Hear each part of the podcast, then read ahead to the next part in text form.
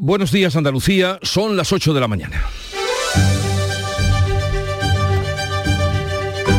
En Canal Sur Radio, La mañana de Andalucía con Jesús Vigorra.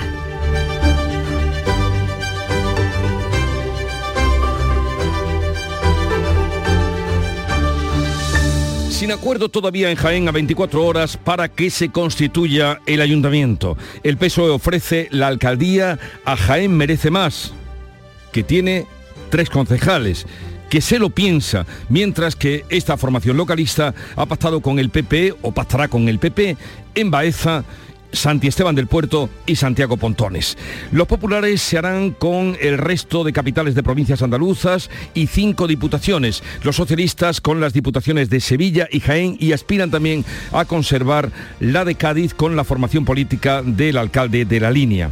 El Partido Popular cede tres consejerías y una vicepresidencia a Vox para poder gobernar la comunidad valenciana. En Cantabria, los populares firman hoy la investidura con los regionalistas de Revilla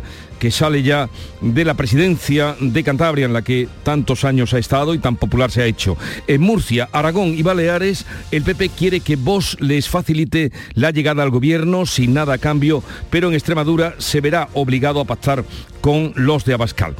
Aquí en Andalucía, el Tribunal Superior de Justicia de Andalucía devuelve al juzgado el secuestro de la concejal de Maracena para que investigue más. El Tribunal Superior dice que los indicios sobre Noel López y la todavía alcaldesa de Maracena son conjeturas. El número 3 del PSOE denuncia que se ha visto injustamente inmerso en este caso. Y hablando de dineros, el Banco Central Europeo volverá a subir los tipos de interés en julio. La autoridad monetaria ha encarecido otro 0,25% el tipo general y lo sitúa en su nivel más alto de los últimos 15 años. De estas y otras noticias, enseguida les ampliamos la información, si bien antes el tiempo. Social Energy. La revolución solar ha llegado a Andalucía para ofrecerte la información del tiempo. Viernes 16 de junio con temperaturas de pleno verano. Los cielos estarán poco nubosos o despejados con nubosidad de evolución diurna en las sierras del interior y temperaturas en ascenso. De hecho, las provincias de Córdoba, Sevilla, Huelva y Jaén van a estar en aviso amarillo por alta temperatura a partir de la una de la tarde. Se alcanzarán 39 grados en Córdoba y Sevilla. Los vientos van a soplar de levante en el litoral mediterráneo con rachas ocasionalmente muy fuertes en el estrecho y en el resto vientos variables flojos con intervalos de componente sur durante la tarde. Haz tu negocio más rentable con Social Energy. Aprovecha la entrada del verano generando tu propia energía y ahorra hasta el 90% en la factura eléctrica de tu empresa. Confía en el líder del mercado y disfruta de primeras marcas con hasta 25 años de garantía. Estudio gratuito en el 955 44 11 y socialenergy.es. Aprovecha las subvenciones disponibles. La revolución solar es Social Energy.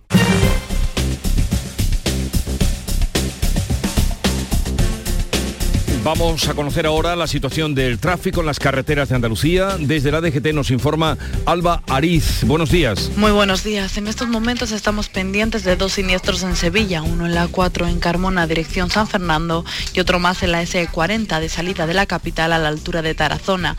Además, circulación lenta en Almería, en la 7 en Retamar en ambos sentidos. En Málaga, en esta misma vía, en la 7 a su paso por Fuengirola, dirección Marbella, y también en Sevilla, complicaciones de entrada por la 49 Tomares, por lo que les pedimos que moderen la velocidad en estos tramos y vías.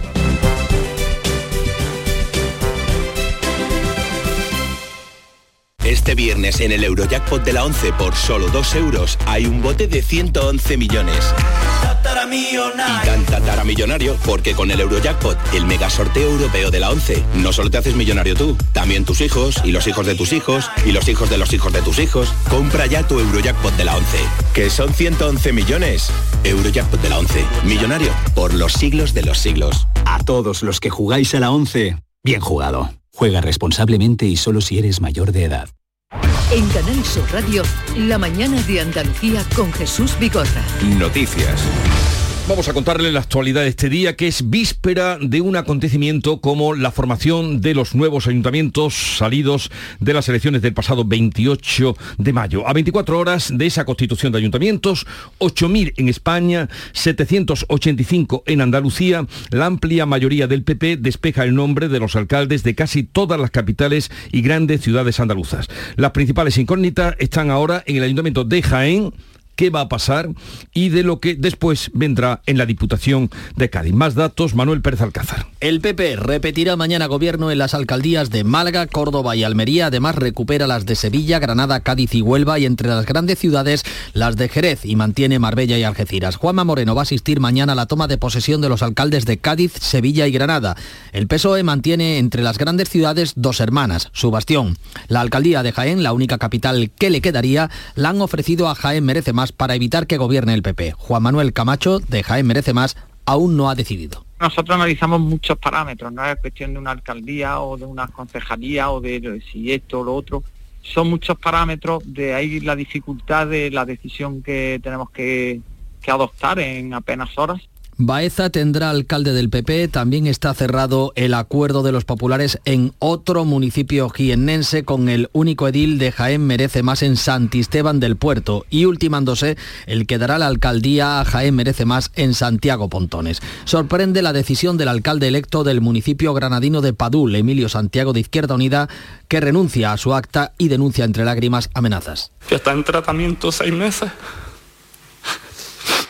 por depresión. Y ya el colmo fue una carta de, amenaza en mi propia casa hace dos días. Y por el bien de mi salud y de mi familia, no puedo seguir en política. Que me perdonen todos los que me han votado. En Cádiz, la ejecutiva del PSOE ha aceptado la oferta de la línea 100% para mantener la Diputación Provincial. En la provincia de Almería, las elecciones municipales se van a repetir en Fiñana por la destrucción del voto depositado en una urna incorrecta. La Junta Electoral rechaza, sin embargo, la repetición de elecciones en los municipios de Carboneras y Mojácar por supuesta compra de votos. El caso de Fiñana va a retrasar la constitución de la Diputación almeriense. ¿Y en el resto de España qué? Pues se van aclarando algunas cosas. El escenario de alcaldía de ciudades tan importantes como Barcelona, Valladolid o Cáceres. Nuria Durán. En Barcelona, Jaume Colboni, candidato del PSC a la alcaldía, le ha pedido a los comunes que lo apoyen, pero el veto cruzado entre comunes y PP lo aleja de la alcaldía porque el socialista también necesita a los populares. Entre tanto, Xavier Trías de Junts está más cerca de gobernar tras el acuerdo con Esquerra. En Valladolid hay consenso entre PP y Vox y en Cáceres ambos partidos todavía no han sellado el reparto. Frías y Maragall, siempre salen apellidos eh, catalanes de alto rango. Bueno, el torero eh, retirado, Víctor Barrera, ha vuelto a plena actualidad y será vicepresidente y consejero de Cultura por Vox en la Comunidad Valenciana. Se va desarrollando el pacto entre PP y Vox eh, que llevará a Barrera a la vicepresidencia del gobierno del popular Carlos Mazón. Los de Santiago Abascal se quedan también con Agricultura y con Justicia. El acuerdo incluye los postulados de Vox en cuanto al PIN parental, violencia intrafamiliar o memoria histórica, pero el portavoz de, campaña del PP, Borja Semper, asegura que no habrá marcha atrás en la lucha por la igualdad de las mujeres. Y lo que sí estoy en disposición de asegurar es que allí donde está el Partido Popular, y en este caso en Valencia, no va a haber ni un paso atrás en la lucha contra esta lacra que afecta principalmente eh, a las mujeres. La ministra de Ciencia critica el cambio de las políticas de violencia machista por otras de violencia intrafamiliar. Diana Morán. Creo firmemente que están en peligro las políticas de, de, igualdad y las políticas de lucha contra la violencia machista, que es una lacra de nuestra sociedad. En Cantabria, el partido de Revilla firma hoy el acuerdo que dará la presidencia al Partido Popular. En Aragón, el PP avanza en la negociación con Vox y en Extremadura, la popular María Guardiola depende de Vox, pero quiere gobernar sin pacto. El todavía presidente, el socialista Fernández Vara en Extremadura, intentará la investidura como lista más votada, aunque sin apoyos suficientes. Y cuando aún no se han constituido los nuevos ayuntamientos, ya estamos a otra cosa, pensando en el 23 de julio. Pedro Sánchez arranca su pre-campaña el próximo domingo en su ciudad fetiche, Dos Hermanas, eh, que mantiene eh, la alcaldía del PSOE, eh, donde le van a recibir con temperaturas de 40 grados aquí en el Valle del Guadalquivir. Sánchez visita Andalucía un día después de constituirse los ayuntamientos para lanzar su pre-campaña. Las altas temperaturas previstas han obligado a la organización a cambiar el escenario, el Lago de la Vida de la localidad sevillana de Dos Hermanas, donde Sánchez anunció su intención de volver a ser secretario general del PSOE. Finalmente, Finalmente, el mitin se va a celebrar en la caseta municipal.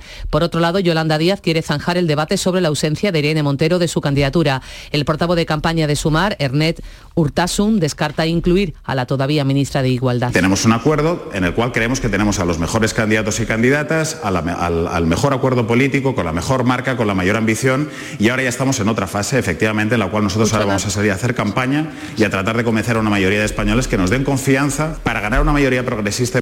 Una treintena de organizaciones trans han pedido a Sumar que rectifique y recupere a Montero. El PSOE denuncia a tres medios de comunicación por la publicación de encuestas que reflejan su retroceso de cara a las elecciones generales. Denuncian ante la Junta Electoral Central, al ABC, al Mundo y al Español por las encuestas publicadas recientemente que coinciden en la pérdida de poder de los socialistas. Reprocha que no han publicado el domicilio de la empresa encuestadora ni las características técnicas de los sondeos o la fecha de realización del trabajo de campo. Los medios implicados lo desmienten. Hoy vamos a conocer, por cierto, el primer barómetro mensual del CIS tras la convocatoria de elecciones. El estudio que dirige Tezanos es el único que viene dibujando un escenario que permite al PSOE mantener el gobierno con sus socios actuales. El Tribunal Superior de Justicia de Andalucía ha devuelto al juez de instrucción la causa por el secuestro de la concejal de Maracena que tanto diese que hablar. Le insta a que investigue los indicios que apuntan al ex número 3 del PSOE, actual, a la actual alcaldesa y el concejal de urbanismo. Desde Granada nos informa Jesús Reina. Una situación un tanto compleja, vamos a intentar explicarla. Lo primero, el juzgado de instrucción 5 de Granada envió el expediente al TSJ porque Noel López, parlamentario, está forado y podría estar implicado en el secuestro. Ahora, en segundo lugar, el TSJ dice que la posible implicación de Noel López y de los otros dos se basa en conjeturas o sospechas, pero no en prueba indiciaria. En tercer lugar, el TSJ coherentemente devuelve el expediente al juzgado. Y por último, ahora en cuarto lugar, el juzgado deberá investigar la presunta implicación de Noel López. Y si encuentra indicios sólidos, entonces sí deberá remitir por segunda vez el expediente al TSJ. Parece complejo, realmente lo es, pero es así como debe de funcionar la justicia. Muy bien explicado. Jesús, lo extraño es que todo esto saltara eh, en horas antes de las elecciones municipales y de alguna manera también eh, afectarían, suponemos, a esas elecciones. No, de hecho, afectaron. Bueno, vamos con otro asunto. Amparo Rubiales, es presidenta del PSOE de Sevilla, veterana, eh, militante, declarará ante el juez en septiembre por llamar judío nazi al número 3 del PP, Elías Bendodo. Bendodo presenta una querella al considerar que se trata de un ataque antisemita y argumenta una expresión de intolerancia incompatible con las normas de convivencia así como el sistema de derechos y libertades que es propio de una sociedad democrática. El Supremo confirma la condena a tres ex altos cargos de la Junta de la etapa socialista por los contratos de la Consejería de Empleo con la empresa UMAX, pero absuelve al exdirector general de Trabajo, Daniel Rivera. Son cinco años de prisión a dos exdirectores generales de Trabajo, Juan Márquez y el ya fallecido Francisco Javier Guerrero. También condena a otros cinco años al dueño de UMAX y a cuatro años de prisión al exsecretario general técnico Javier Aguado. En cambio, el tribunal ha absuelto al exdirector general de Trabajo de la Junta, Daniel Rivera, del delito de prevaricación y a la exsecretaria general técnica Lourdes Medina. La Fiscalía pide ocho años de cárcel para el ex portavoz de Vox en el Parlamento de Andalucía, Francisco Serrano, por fraude y estafa. Según el juez instructor, de los 2.400.000 euros que percibió como subvenciones oficiales para una fábrica de pellet, solo empleó una partida de 500.000 euros. Polémicas declaraciones, las del delegado del gobierno en Madrid por decir que Bildu ha hecho más por España que los patrioteros de pulsera. Francisco Martín ha matizado sus palabras a continuación y se ha visto obligado a pedir disculpas por estas declaraciones. Es que esos supuestos enemigos de España han contribuido a salvar miles y miles de vidas de ciudadanos españoles apoyando el estado del arma en los momentos más complicados. El líder del PP, Núñez Feijóo, ha pedido el cese inmediato de quien hasta hace unos meses era secretario general de la presidencia del gobierno en Moncloa.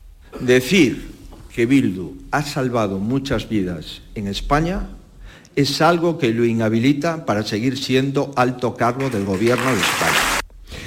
El presidente de la Junta de Andalucía cuantifica las hectáreas que se beneficiarían por la regularización de regadíos en el entorno de Doñana, pero la tramitación parlamentaria sigue bloqueada. PP y Vox se abren a incluir enmiendas. Los grupos de izquierda descartan presentarlas. En la sesión de control Adelante Andalucía y por Andalucía han vuelto a pedir la retirada de ese texto legal que se tramita. Juanmo Moreno insiste en que no se pone en riesgo Doñana y cuantificaba las hectáreas afectadas por la propuesta Se ha acabado el tiempo La Confederación del Guadalquivir, eh, no, es, no ese es el corte que queríamos escuchar, lo tenemos ya, vamos a escucharlo. 700 hectáreas no pone en riesgo un parque de 122.000 hectáreas a 30 kilómetros. Por tanto, yo lo que pido, que apartemos de una vez electoralmente este asunto que nos sentemos y que no hagan una propuesta razonable, pero eso sí, cumpliendo con la palabra dada, como le hemos dado al conjunto de los agricultores y ciudadanos de la provincia de Huelva. De otro lado, la Confederación del Guadalquivir advierte de que sufrimos la peor sequía desde los años 70. El presidente Joaquín Páez dice que solo nos queda agua para un año y medio. A pesar del anuncio, hace un llamamiento a la calma a todos los ciudadanos porque dice el verano va a ser tranquilo. Ciudades, el abastecimiento humano está en la cuenca del Guadalquivir, está garantizado año, año y medio, aunque no cayera ni una sola gota. Eh, ahora mismo tranquilizar a, a los ciudadanos y ciudadanas, yo creo que vamos a pasar un verano más o menos tranquilo. El 23... 8, 16 minutos de la mañana. La mañana de Andalucía. El 23 de julio es día de elecciones. Si eres una persona ciega o tienes una discapacidad visual grave y conoces el sistema braille, puedes votar con plena autonomía en las elecciones generales. Comunícalo en el teléfono gratuito 900-150-000 entre el 30 de mayo y el 26 de junio de 2023. El día de la votación podrás recoger la documentación en tu mesa electoral presentando tu DNI. Esta documentación incluirá la información necesaria en braille. Ministerio del Interior, Gobierno de España. Buenos días. En el sorteo del cupón diario celebrado ayer, el número premiado ha sido 65.807 65807. Serie 12012. Hoy, como cada día, hay un vendedor muy cerca de ti repartiendo ilusión. Disfruta del día. Y ya sabes, a todos los que jugáis a la 11, bien jugado. Sur Radio, la mañana de Andalucía con Jesús Vigorra. Noticias.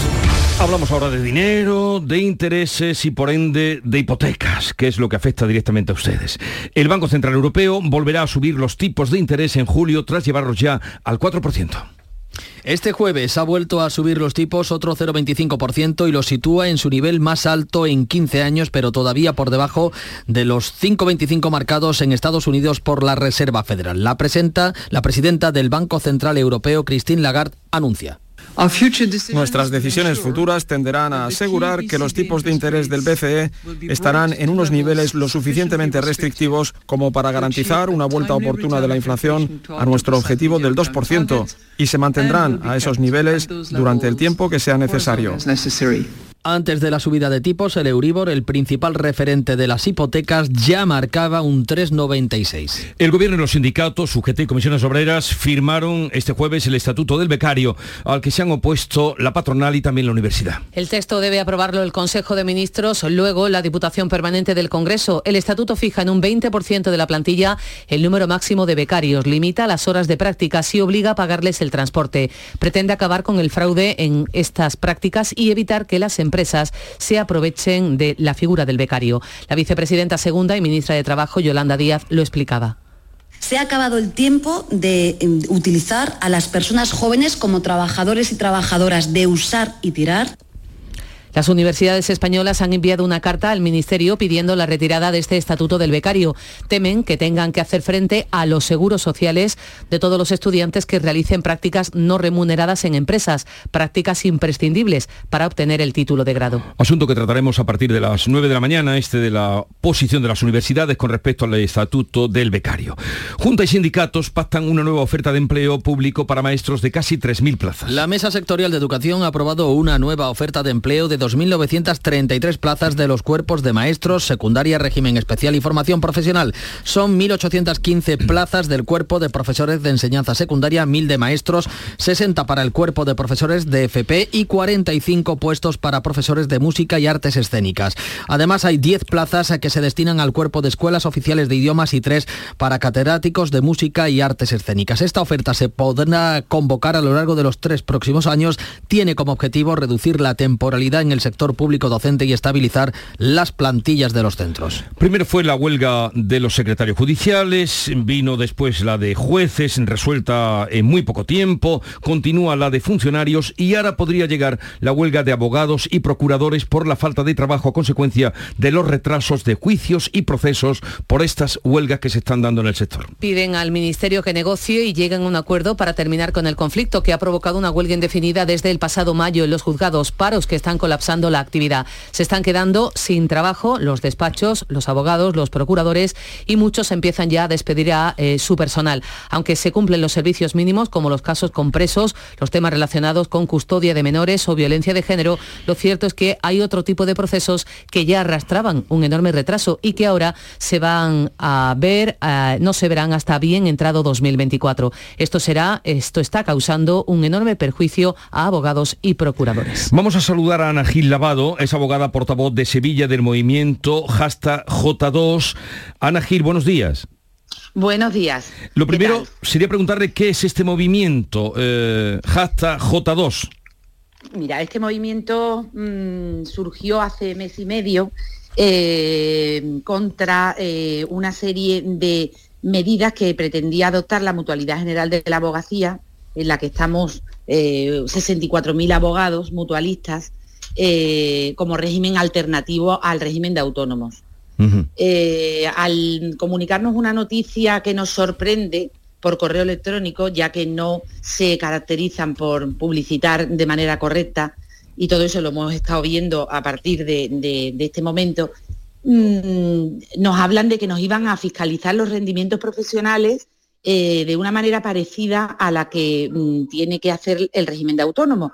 Entonces, a partir de ahí se levantó como un poco de información mm, complicada y empezamos a indagar, a indagar y vimos que realmente el tema de la mutualidad de la abogacía no es lo que nos tienen eh, dicho. Nuestros colegios de abogados, eh, la propia publicidad eh, de la mutualidad, donde pensábamos que estábamos incluidos en un régimen colectivo obligatorio para los abogados anteriores al año 95, eh, se convirtió en el año 2005 en una especie de compañía privada en la que se nos, bueno, bueno, eh, se nos quitan eh, muchísimas coberturas, como la incapacidad total, como la, no puedes estar enfermo más de 365 días, enfermos de tipo mental solamente tienen dos meses en su vida para estarlo, un montón de, consideraciones que, no nos habían informado de ellas.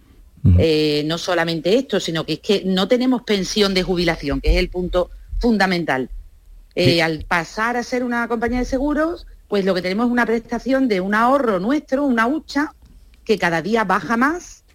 Eh, un desastre, de verdad, un desastre. Entonces, dime. ¿Qué, no, ¿Qué van a hacer con esta situación que usted nos está planteando? Mira, pues de momento, pues dar la visibilidad que se le está dando en todas las redes sociales, estamos creando grupos de estudio eh, de todo tipo de, ámbitos del derecho a ver qué es lo que está pasando.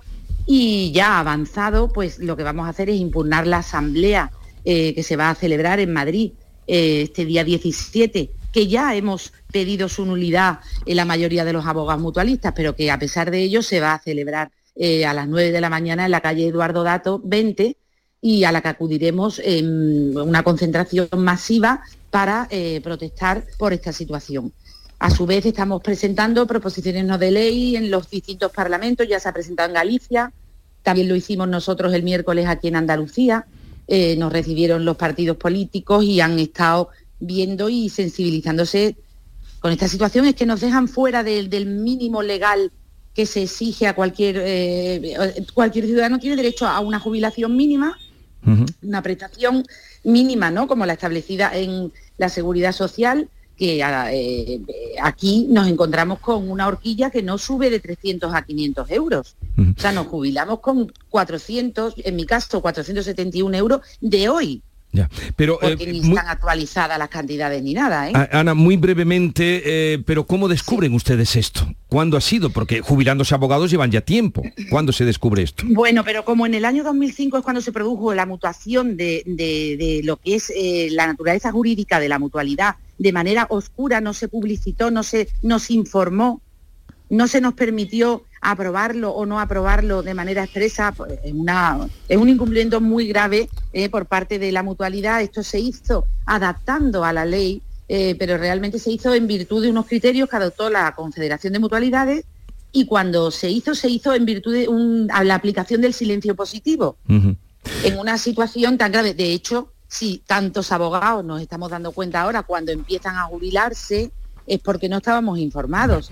Pues veremos qué sale de esa asamblea, estaremos pendientes, suerte en las reivindicaciones que ustedes están manteniendo y ya hablaremos eh, de cómo evoluciona esa, situación que tienen ustedes. Vamos ahora a Jaén porque Partido Popular y Jaén Merece Más acaban de convocar una rueda de prensa para las once y media para anunciar su acuerdo del gobierno para la capital jienense. Esto significaría que también eh, caería en manos de del Partido Popular. Alfonso Miranda, Jaén, cuéntanos. Pues hace escasamente dos minutos eh, que Partido Popular y Jaén Merece Más han convocado conjuntamente a todos los medios de comunicación para anunciar su pacto. De esta forma se despejan las dudas que hasta la última hora de anoche tenían los miembros de Jaén Merece Más, como apuntaba anoche mismo el presidente de esta formación, Juan Manuel Camacho. No es cuestión de una alcaldía o de una concejalía o de si esto o lo otro. Son muchos parámetros, de ahí la dificultad de la decisión que tenemos que adoptar. Si hay que apurar hasta el último minuto, se apurará. Está claro que cuando las cosas no están claras, pues hay que seguir, hay que seguir pues se ha apurado hasta el último instante, pero finalmente hay fumata blanca, por tanto Jaén merece más. Y Partido Popular a las once y media de la mañana sellarán el pacto de gobierno. Pues todas las capitales de Andalucía, eh, a partir de esta noticia que nos acaban de contar, serán del Partido Popular, con alcaldes que tomarán posesión mañana en la constitución de los ayuntamientos. Vamos a otro asunto terrible, trágico, mm, a consecuencia del cual han sido detenidos nueve ciudadanos egipcios en Grecia por el naufragio de una embarcación con inmigrantes en el mar Jónico, en el que ya se cuentan 79 fallecidos y centenares de desaparecidos. Los detenidos acusados de tráfico de personas se encuentran entre los 104 supervivientes. Tenían una página web para las personas que quieren emigrar y cobraban 4.000 euros por pasaje. El barco habría zarpado de Egipto, habría parado en Libia y seguido camino de Italia. La operación de búsqueda de supervivientes se da prácticamente por terminada. Centenares de personas siguen desaparecidas. Muchos son mujeres y niños que viajaban en la bodega del barco. Los familiares llegan de todas partes en busca de sus seres queridos. Había solicitado el asilo para mi esposa en Alemania, yo trabajo allí, pero después de mucho esperar no aceptaron la reunificación. Hoy se constituye en Algeciras el comité director de la operación Paso del Estrello, Estrecho, cuyo operativo se ha puesto en marcha este jueves. Ángeles Carreras.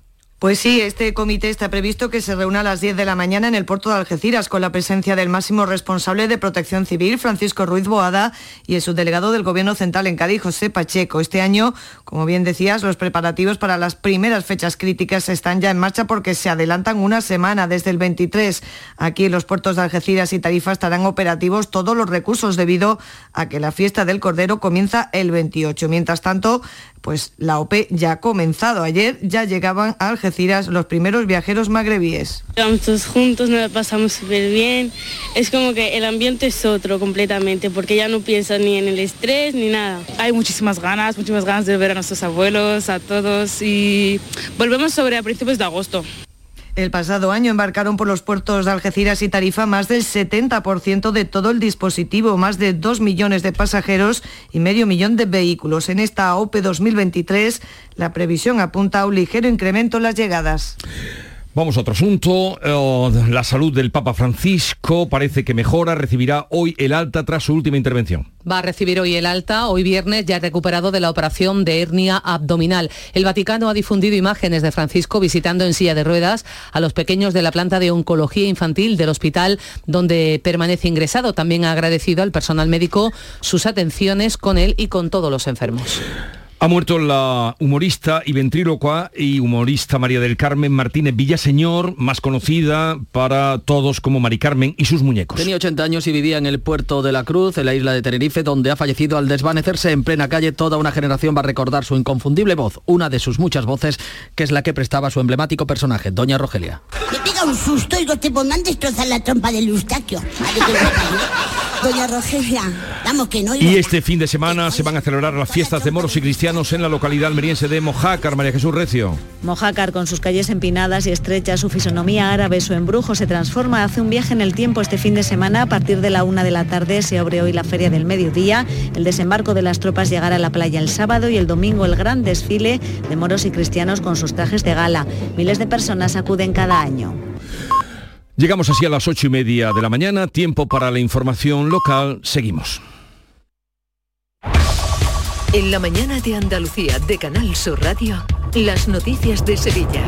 Con Pilar González.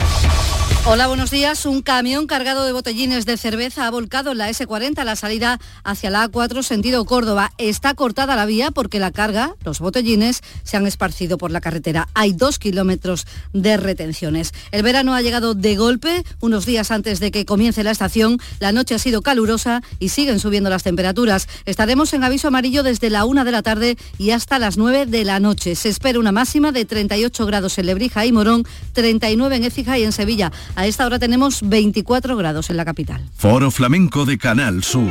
Este 21 de junio, Foro Flamenco dedicado a Manolo Caracol por el 50 aniversario de su muerte. Nos acompaña al cante Salomé Pavón, al baile Victoria Amador, la rubia de Antequera y al piano Antón Cortés. Foro Flamenco de Canal Sur. Desde las 8 de la tarde en el Teatro Fundación Cajasol de Sevilla. Entrada libre hasta completar el aforo. Con el patrocinio de la Fundación Cajasol. Cinco océanos, lo mejor en congelados. Hasta el 4 de julio en 5 océanos Sevilla, pechuga de pollo a 4,80 el kilo y lomitos de salmón salar a 6,95 la bolsa. Variedad, calidad y servicio al mejor precio. Pescados, mariscos, carnes, verduras, frutas. 5 océanos en Triana, Cerro del Águila, Pino Montano, Montequinto y Dos Hermanas. El nuevo gobierno municipal de Sevilla tendrá ocho grandes áreas y cinco delegaciones. El alcalde electo del Partido Popular, José Luis Sanz, ha designado a Minerva Salas, primera teniente de alcalde y portavoz del gobierno, además de delegada de Cultura y Deportes. Para Hacienda ha escogido a Juan Bueno, al frente de Urbanismo, Juan de la Rosa y en Seguridad, Ignacio Flores, concejal desde hace 24 años. Además, el que hasta hace unos meses era portavoz de Ciudadanos, Álvaro Pimentel, será presidente del Pleno. Sanz asegura que ha configurado un equipo para que cuanto antes se note el cambio en la ciudad a conseguir en el menor tiempo posible que se note un nuevo equipo municipal, un nuevo talante, una nueva forma de hacer política. Yo en estos 600 días lo que más me ha llamado la atención en los barrios de Sevilla no ha sido la sensación de dejadez y de abandono, la falta de limpieza en, en cualquier barrio de la ciudad, es la falta de atención al ciudadano. El pleno de investidura será mañana a las doce y media. Lo podrán seguir en directo en Canal Sur Radio y estará en este pleno el presidente de la Junta, Juanma Moreno. Este sábado, desde las doce y media del mediodía, te ofrecemos en directo la constitución del Ayuntamiento de Sevilla. Todos los detalles y todos los protagonistas en un programa especial de los servicios informativos de Canal Sur Radio en Sevilla. Este sábado, desde las doce y media del mediodía, especial informativos en Canal Sur Radio Sevilla.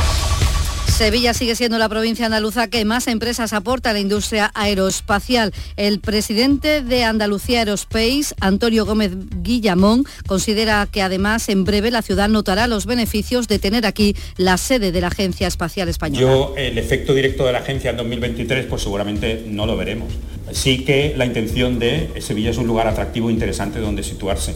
Me imagino que a partir de 2024 eh, este efecto se empezará a notar, pero también en 2000 también veremos que el 2023 va a crecer respecto a 2022. E interesante cita esta mañana en el patio del Hospital del Virgen del Rocío. La unidad de oncología radioterápica ha organizado una jornada de puertas abiertas. Se hablará para los pacientes de oncología que quieran asistir, pues por ejemplo de nutrición, de salud emocional, de investigación o del cuidado de la piel. Les contamos también que el consumo humano de agua en Sevilla está garantizado para un año y medio como máximo. Lo dice el presidente de la Confederación Hidrográfica del Guadalquivir, que advierte que estamos pasando la peor sequía de los últimos 53 años. Nuria Gaciño, buenos días. Buenos días. A la espera de que hoy el Sevilla pueda hacer oficial la marcha de Monchi a Aston una salida que al final se ha cerrado con el pago de la cláusula que asciende a los 3 millones de euros, pues gana enteros el director deportivo de Osasuna, Braulio Vázquez, para sustituir a Monchi.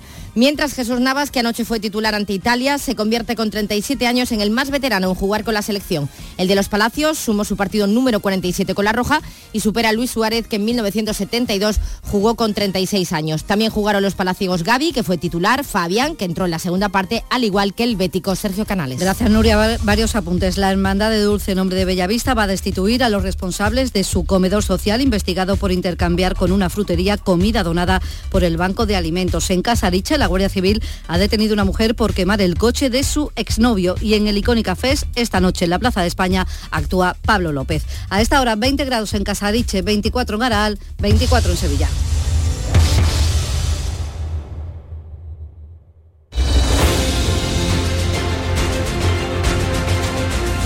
8.35 minutos de la mañana, eh, enseguida abrimos tertulia, comentario de actualidad, la última noticia, eh, la última información es la de que eh, en Jaén pues será también el Ayuntamiento, la Alcaldía para el Partido Popular, anuncian Jaén merece más y el Partido Popular una rueda de prensa a partir de las once y media y, ya pues es eh, fácil dilucidar qué será para anunciar ese pacto que han alcanzado.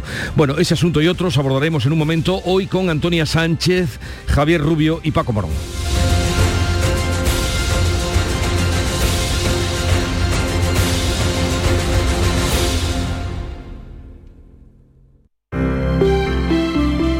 Buenos días. En el sorteo de mi día de la 11 de ayer, la fecha ganadora ha sido 12 de junio de 2001. Y el número de la suerte, el 3. Recuerda que hoy, como cada viernes, tienes un bote millonario en el sorteo del Eurojackpot de la 11. Disfruta del día. Y ya sabes, a todos los que jugáis a la 11, bien jugado.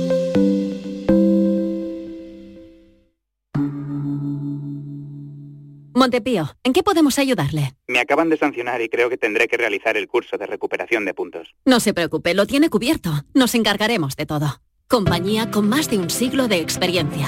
Visite montepíoconductores.com. Montepío, lo tiene cubierto.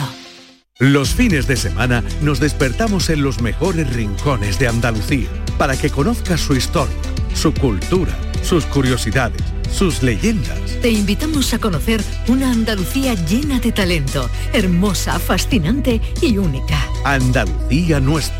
Los sábados y domingos desde las 7 de la mañana en Canal Sur Radio con Inmaculada González. Más Andalucía, más Canal Sur Radio.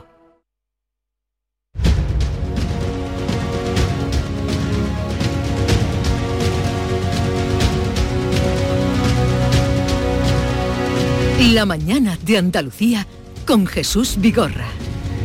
Y hoy para comentar la actualidad con Antonia Sánchez, su directora de La Voz de Almería. Buenos días, Antonia. Hola, muy buenos días. ¿Qué tal? Ahí no va a haber ninguna sorpresa, ¿no? Mañana.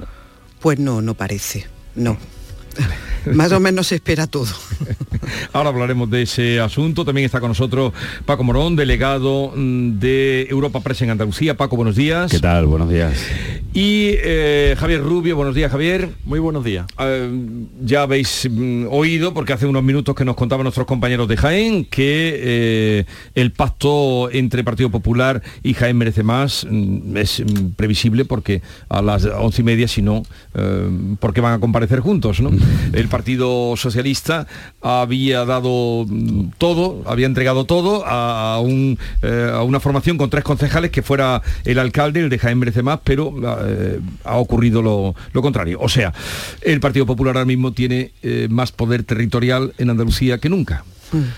Sí, bueno, la verdad es que ya vimos una época en la que tenía las ocho alcaldías, eso sí que lo repite en esta ocasión, ¿no? Sí, sí, se confirma a las once y media el, pacto de gobierno, que, que todo parece que indicar que sí y luego ha sumado o, está pendiente de sumar la sexta diputación que sería lo que sería superar ya ese poder territorial que tuvo en su día en el 91 aproximadamente no que era cinco diputaciones y, las ocho alcaldías bajo la tutela de Javier Arenas no además sumándole el gobierno de la Junta de Andalucía, que nunca había ocurrido, ¿no? Por lo tanto, es verdad que, yo creo que, que se, se, le ha dado vuelta a la comunidad autónoma y se puede decir que, el Partido Popular se ha instalado ya en el poder, el poder territorial en Andalucía, un poder territorial que yo siempre he dicho que es muy importante, porque Andalucía al ser tan grande y tan diversa, el tener gobierno de la Junta es esencial, pero el contrapeso de la de las provincias es fundamental, ¿no? Y tenemos unas diputaciones muy potentes, muy, muy fuertes, con mucha capacidad económica, con mucha capacidad de decisión, y, el Partido Popular ahí a la espera de Cádiz, ¿no? que tiene que terminar de negociar, sabe cómo termina la Diputación de Cádiz, pues se hace con seis de las ocho diputaciones. ¿no? Sí, tú decías que, mm, el PSOE de Jaén o el PSOE en Jaén le había ofrecido todo, pero es que últimamente el PSOE tiene poco que ofrecer, porque mm, claro... Bueno, le había ofrecido la alcaldía, ¿eh? Sí, ya, ya, pero teniendo el respaldo de la Junta de Andalucía, mm, claro, ¿dónde vas tú a prometerle infraestructura, no sé, las obras que estén allí pendientes, en fin, lo que entra siempre en una negociación de... Ese tranvía. el tranvía, bueno, el tranvía... ese tranvía eterno, ese también está descarrilado desde cuándo, ¿no? Eh, pues bueno, Va a terminar siendo un museo. Al final el que tiene el poder de la Junta de Andalucía, pues digamos que lleva la, mano en, el reparto este, en el juego de cartas, ¿no?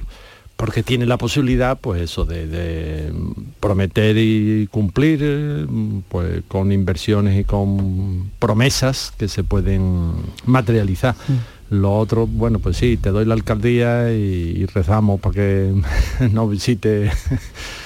Eh, sí, en, relación a, lo que estabais comentando, a mí hay un dato, un detalle que me parece muy relevante. Es verdad, decía, decía Paco, que bueno, ha sido o está siendo y va a ser un, vuelco eh, en cuanto a, hegemonía eh, en Andalucía del Partido Popular en el caso de la provincia de Almería ya hacía bastantes convocatorias electorales que, mm. bueno, pues el Partido Popular tenía una hegemonía territorial evidente, pero que estaba centrada fundamentalmente en las grandes poblaciones, ¿no? De, mm. en la capital y luego en los núcleos de, más de, 20.000 habitantes y algunos entre, entre 20 y 10.000 habitantes, es decir, las grandes poblaciones. Sin embargo, em, faltaba esa mm, capilaridad ¿no?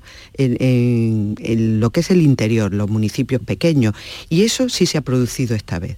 Es decir, em, eh, el Partido Popular ha ganado eh, en bastantes municipios de tamaño muy pequeño que hasta hace, eh, pues hasta, hasta hace nada em, tenían una alcaldes del Partido Socialista y donde al, PP le había costado siempre entrar. Y ya digo que esto sí se ha producido oh, esta vez, creo que se se han trabajado eh, bastante intensamente, de una manera, pues bueno, bastante discreta, ¿no? Y, eh, el, trabajo de estos, de estos municipios, que luego eso pues, se traduce primero en una implantación absoluta Em, y luego en, un mayor número de, diputados provinciales, que no, no es que los necesitaran estrictamente para gobernar la Diputación, pero bueno, pues, eh, pues crecen. Y crecen en esa presencia, en, ya digo, en los municipios de lo que podemos considerar eh, eh, las zonas vaciadas ¿no? del interior.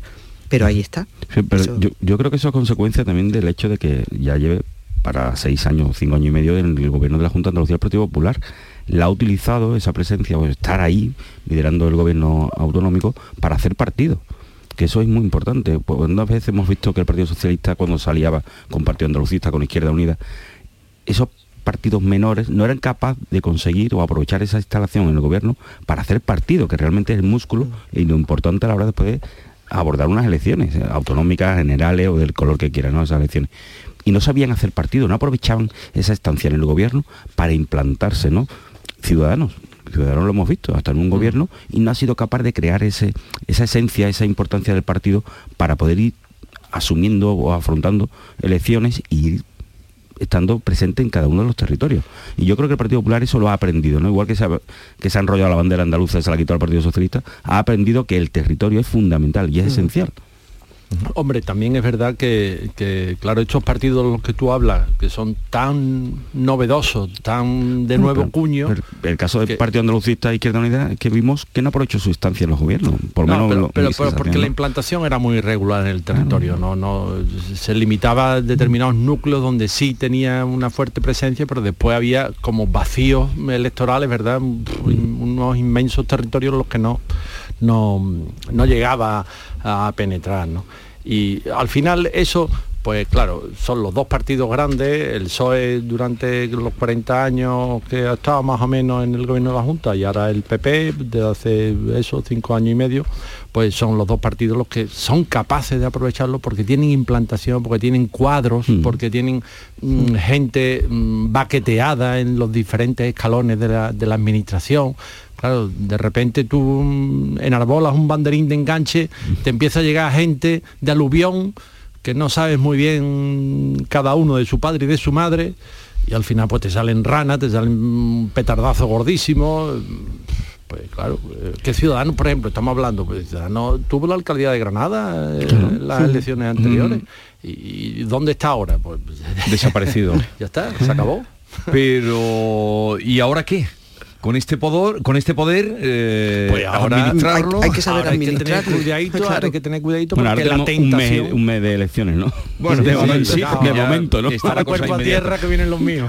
Pero y, el PSOE también, bueno, hay elecciones, también dependerá de lo que pase, pero claro, ahora mismo en Andalucía eh, se queda, eh, ¿en qué situación se queda? Un poquito desairada, ¿no?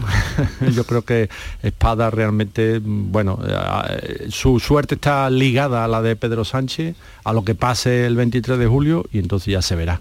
Porque, hombre, si lo que se vaticinan las encuestas, ¿verdad? Esas que tanto escuecen en el, PSOE, eh, de los estudios de los eh, estudios independientes, ¿no? los, gabinetes demoscópicos independientes.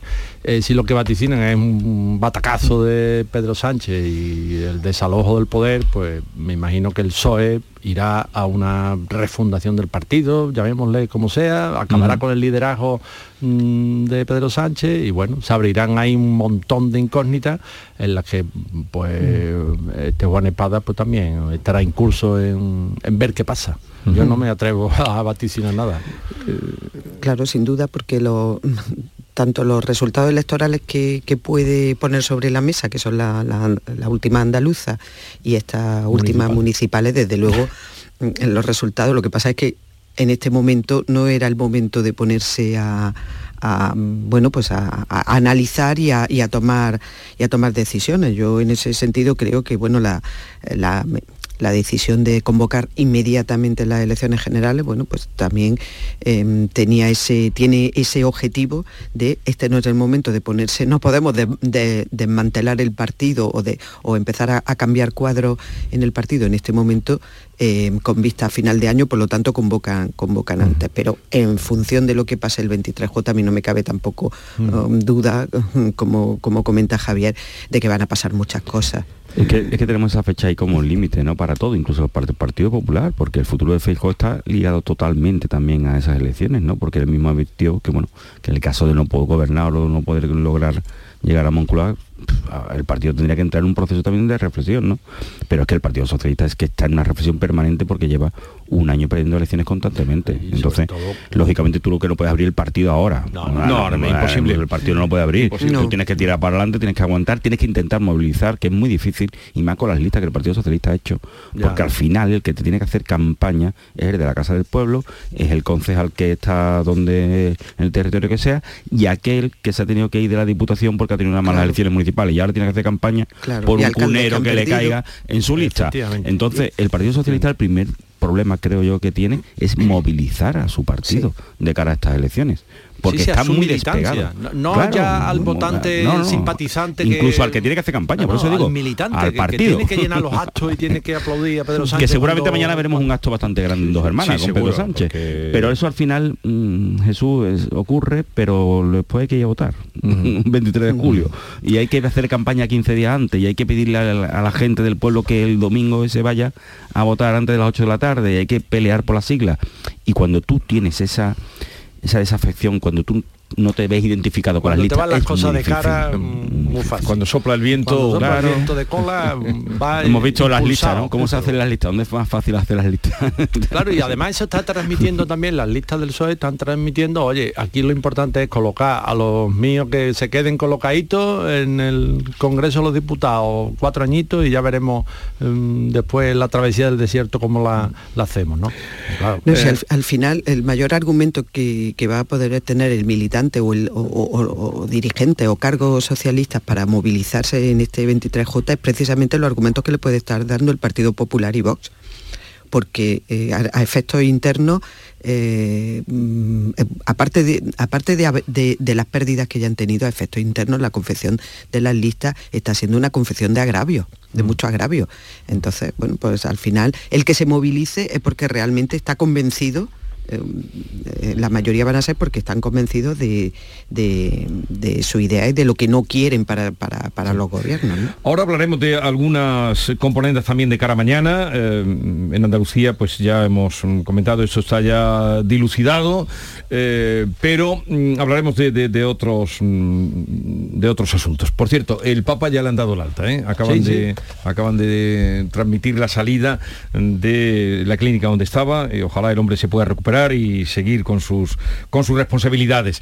Eh, eh, un tema que, que es un poco, nos faltan, no sé, a mí al menos me faltan datos, eh, lo de el Tribunal Superior de Justicia de Andalucía que ha devuelto al juez de instrucción la causa por el secuestro de la concejal de Maracena. Esto llevamos ya, esto fue en febrero. Sí. Esto fue en febrero, vale. Y le insta, le dice el Tribunal Superior de Justicia que, que investigue, hombre, un poco le llama la atención, investigue usted, que yo no veo indicios ahí de haber metido usted el, follón en el que ha metido a, a Noel López, eh, que debe estar mm, hecho un basilisco, porque el número 3 del PSOE E, se viene aireando desde hace muchos días y ni siquiera lo han llamado a declarar, incluso a la actual alcaldesa y al concejal de urbanismo. Mm, ¿cómo- ¿Qué ha pasado? Bueno, no sabemos lo que ha pasado, pero ¿cómo se puede hacer una cosa así tan, mm, eh, tan chusca, no? Yo creo que el juzgado de Granada lo que ha hecho quitárselo de medio muy deprisa, no ha hecho lo que la tiene que para arriba y- Exacto, y además incluso metió a la alcaldesa que no tendría por qué meterle al Tribunal Superior de Justicia de Andalucía porque no es aforada. El único Claro. aforada es Noel. Podía seguir o sea, podía haber seguido investigando perfectísimamente a la alcaldesa en aquel momento y sobre todo haber abierto una causa en condiciones. Yo que creo que ha habido un- un- una mala gestión por parte del juzgado, entonces el Tribunal Superior la ha reñido, ¿no? La, la ha advertido de que, bueno, termine usted la instrucción, hágala correctamente y cuando considere que hay argumentos para a este señor, una que es el aforado, claro. tener que investigarlo es cuando usted tiene que, que venir a mí, pero mientras usted no me venga a mí con algo que no ha hecho la instrucción necesaria. Sí, no, no, esto Pero- es un clásico en la relación de las primeras instancias con, con los tribunales superiores que tienen que decidir en casos de aforado.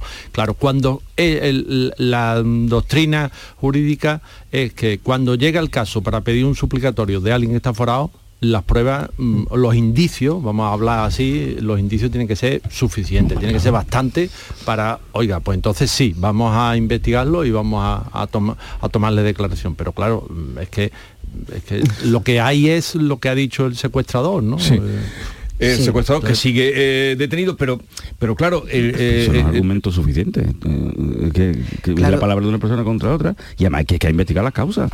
Es que tú no puedes decir porque tengo una persona forada le mando. Además que es una anomalía ya, que es meter a la alcaldesa en ese proceso cuando no es aforada.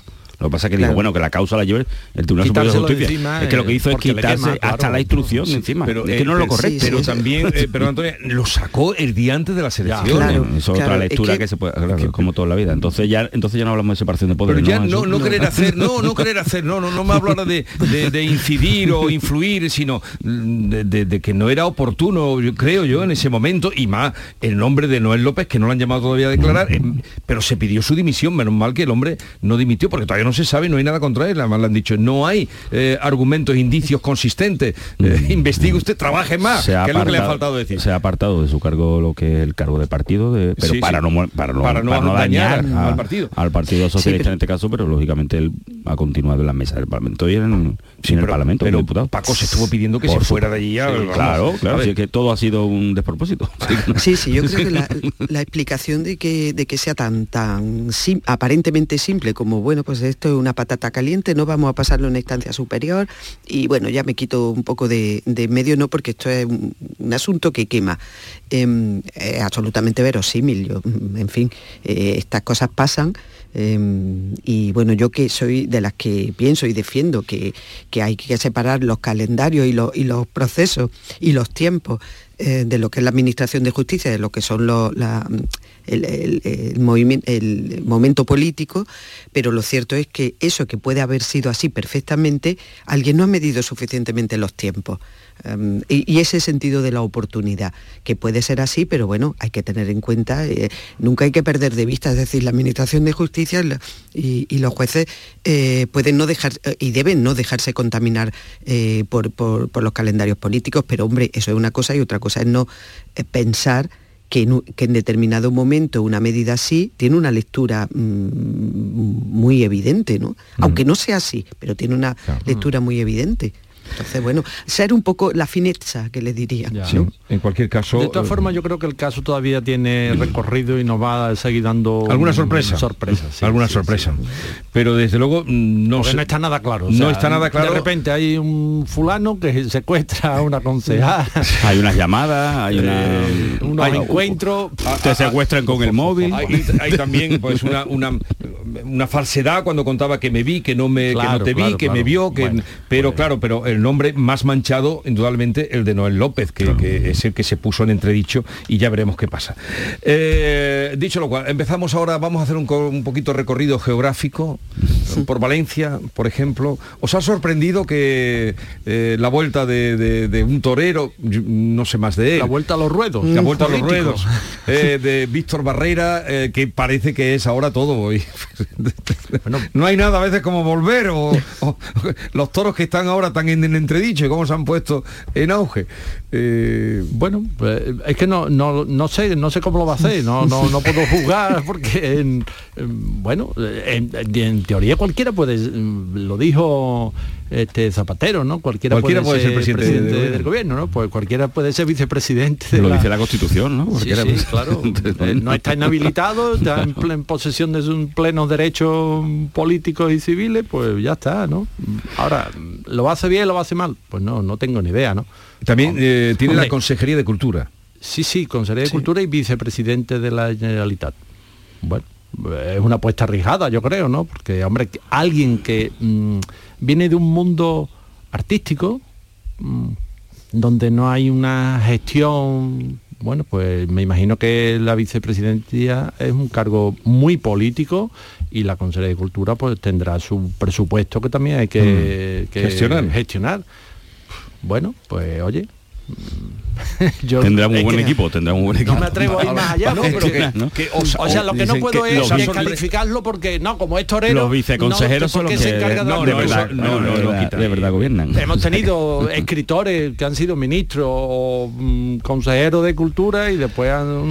bueno, mira la, fiasco, ¿no? Marta ah. Rivera de la Cruz, que es escritora y que... ya estuvo en cargo y ahora repite el lista, ¿no? a mí, de todas formas, lo que me parece peor a ver, mm, bueno, pues que sea torero a mí personalmente no es quien pondría eh, por esa razón a, gestionar mm, en una consejería de cultura, pero bueno, em, para mí lo, que me parece peor y, bueno, creo que se ha traspasado una barrera que veremos a ver hasta dónde nos lleva, pero ya parece que, que así va a ser y que en otro gobierno que pueda haber coalición puede va a volver a pasar, que es mm, bueno, pues el sustituir eh, eh, la lucha eh, contra la violencia machista mm. por, la violencia intrafamiliar. Para mí eso ha sido mm, pasar una barrera que vamos a normalizar, que se va a normalizar. socialmente en España, ya, ya, se van a encargar Vox en esos gobiernos de, de normalizarlo, eh, y, que va, y que vamos a hacer un eh, vamos a pegar un retroceso tremendo eh, en esta cuestión que bueno no, voy a, argumentar ahora aquí porque creo que la mayoría lo compartimos lo que es y, lo duro que es. Y así que para mí eso en, estos pactos es, lo peor y, no van a venir más, me temo. Y bueno, eso y la negación del cambio climático, que esa es otra. Yo de Valencia lo veo en esa, en esa partida de ajedrez que va a jugar el Partido Popular de aquí a que termine la conformación de los gobiernos autonómicos, que es ver cada una de las situaciones que tiene que afrontar en cada uno de los territorios, ¿no? Y sobre todo que han amortizado los pactos con un Vox. O sea, el Partido mm. Popular ha entendido de que no le perjudica y que no tenía que retrasar nada ni esconder nada si en algún territorio, de hecho, estamos viendo que Vox sale con más poder territorial a nivel de España porque entra en muchas alcaldías, y en alcaldías de capitales importantes y en localidades grandes, ¿no? Bueno, lo ha normalizado, ha entendido que está amortizado, que no tiene ningún problema, ningún efecto electoral y que por lo tanto va a analizar cada una de las situaciones, Extremadura de una manera, eh, analizar a Castilla de otra manera, como ya está gobernando con Vox y lleva gobernando un año, Valencia en este caso lo ha tenido claro, lo ha hecho y ha evitado. Y Murcia, por ejemplo, Murcia, pues entienden a lo mejor que, que como no es tan necesario el voto de Vox, porque es verdad que es una situación compleja, porque si tú vas a Vox en o vota con el Partido Socialista o te tiene que dejar gobernar porque estás, a, estás en posición de poder gobernar, bueno, vamos a ver cada uno de ese tipo de estrategias que están normalizando y que no solo Pedro Sánchez puede pactar o tiene patente de curso para pactar a su izquierda, sino que Feijo tiene su libertad va a pasar a su derecha. Sí, antes Paco tú decías lo de la capacidad de movilización del PSOE alertándonos de esa amenaza de que viene Vox, que viene Vox. Pues claro, es que mm, yo creo que eso ya tiene es que en Andalucía, eh, es que en Andalucía lo vimos. En el electorado. Es que en Andalucía vimos una campaña casi centrada, en esa advertencia, ¿no? Pues y, el resultado fue el que fue, ¿no? Al final dice, oye, pues, eh, además es que vamos a ver eh, al final Pedro Sánchez lo que ha querido envolver en esto, incluso cuando propuso el tema de los debates, aparte de no pisar la calle, es, es simplemente que quería volver al bipartidismo. ¿Y mm. queremos eso? Pero es lo que hay ahora, eh, el bipartidismo. Llegamos a las 9 de la mañana,